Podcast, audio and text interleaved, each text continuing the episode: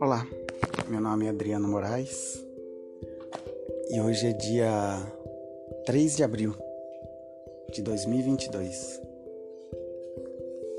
Mais um mês que se inicia. Nesse ano que parece que está passando bem rápido.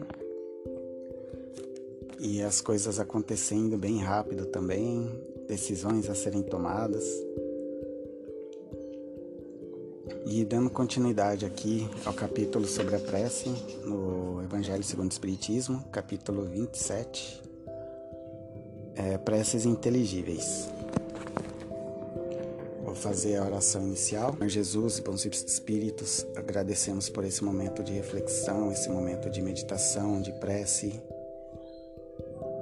de oração, que possamos ter boas reflexões, boas bons pensamentos que nos ajudem durante o dia a dia da semana. Amém. Se não entendo o que significam as palavras, eu serei bárbaro para aquele com quem falo, e aquele que me fala será para mim bárbaro. Se oro numa língua que não entendo, meu coração ora, mas minha inteligência está sem fruto. Se não louvais a Deus, senão de coração como homem, entre aqueles que não entendem senão a sua própria língua, responderá Amém ao final da vossa ação de graças, uma vez que ele não entende o que dizeis? Não é que vossa ação não seja boa, mas os outros dela não estão edificados. São Paulo, primeira epístola aos Coríntios, capítulo 14, versículo 11, 14, 16 e 17. A prece não tem valor senão pelo pensamento ao qual se liga.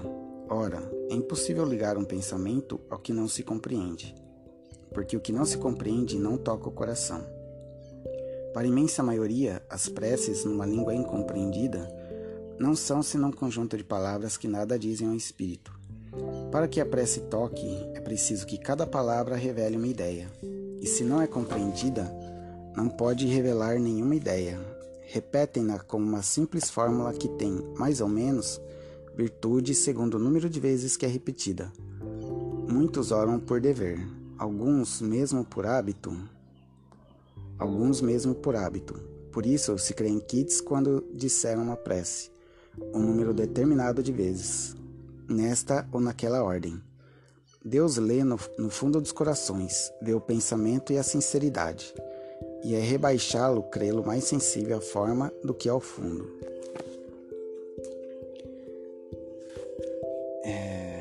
estava pensando no, no terço que é praticado pelos católicos e na, nos mantras. É, lembrei do Hare Krishna, né?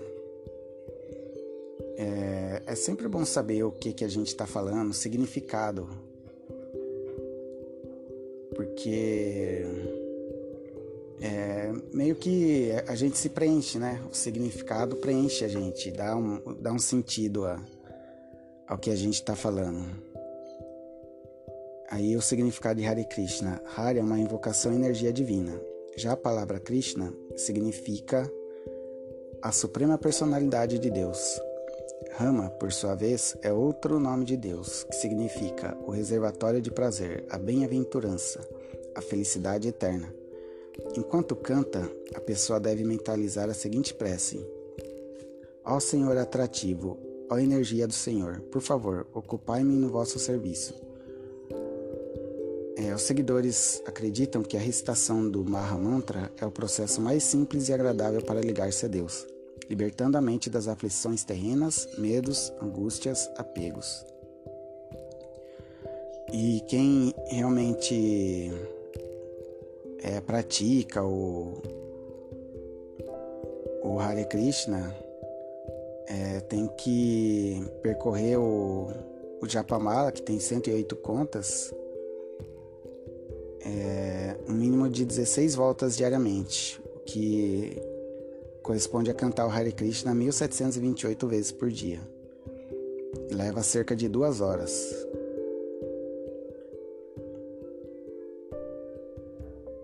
E, e o mantra é assim: Hare Krishna, Hare Krishna, Krishna Krishna, Hare Hare, Hare Rama, Hare Rama, Rama Rama, Hare Hare. 1728 vezes. Mas eu, eu acredito que. Que recitar o mantra assim, como uma, é, é como uma oração. Ele meio que liberta a mente da gente, é, enche a gente de boas energias, é, bons pensamentos.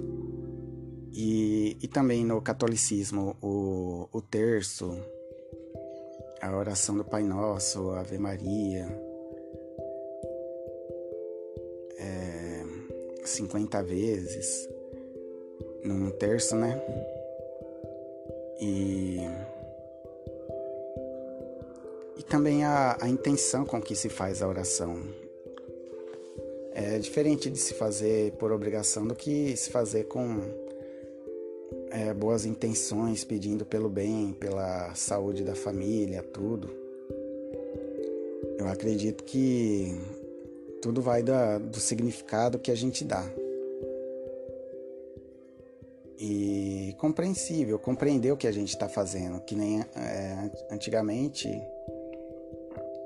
as missas elas eram realizadas em latim, e, e como que nem por exemplo no, no Brasil. Ah, desculpa que tá tendo jogo hoje. Tô fazendo bem na hora do jogo o, o Evangelho no lar. E então, como eu estava dizendo, no Brasil é difícil a gente encontrar alguém que conheça latim, né? E então é, tem que ser na nossa língua, tem que ser numa língua compreensiva para que a gente entenda, a gente sinta realmente a, a profundidade da oração, a, das palavras, tudo.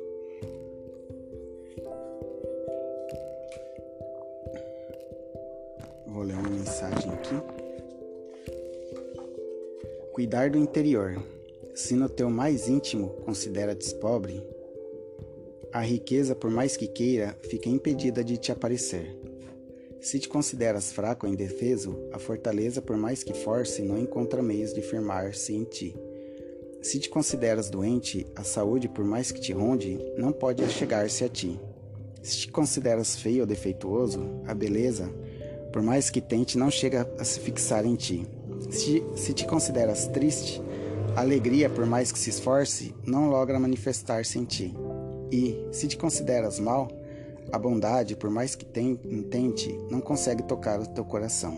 O que aceitas, o que dizes e repetes, virá lei para ti. Cuida do teu íntimo. A vida te responde de acordo com o que aceitas no teu mais íntimo. A oração final, vou ler uma passagem do livro em que o André Luiz faz uma oração.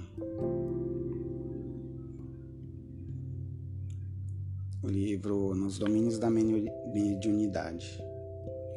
Senhor Jesus, faze-nos dignos daqueles que espalham a verdade e o amor.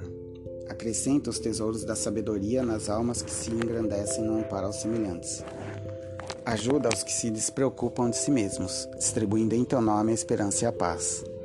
Ensina-nos a honrar-te os discípulos fiéis com respeito e carinho que lhe devemos. Estirpa do campo de nossas almas a erva daninha da indisciplina e do orgulho, para que a simplicidade nos favoreça a renovação. Não nos deixe confiados à própria cegueira e guia-nos o passo no rumo daqueles companheiros que se elevam, humilhando-se e que, por serem nobres e grandes diante de ti, não se sentem diminuídos, em se fazendo pequeninos, a fim de auxiliar-nos. Glorifica-os, Senhor, coroando-lhes a fronte com os teus lauréis de luz. Então, agradeço ao Senhor Jesus por esse momento de reflexão, de meditação. Que o Senhor abençoe nossas casas, nossa saúde, nosso trabalho, nossos amigos, colegas de trabalho. E que tenhamos uma boa semana. Amém. Uma boa semana a todos.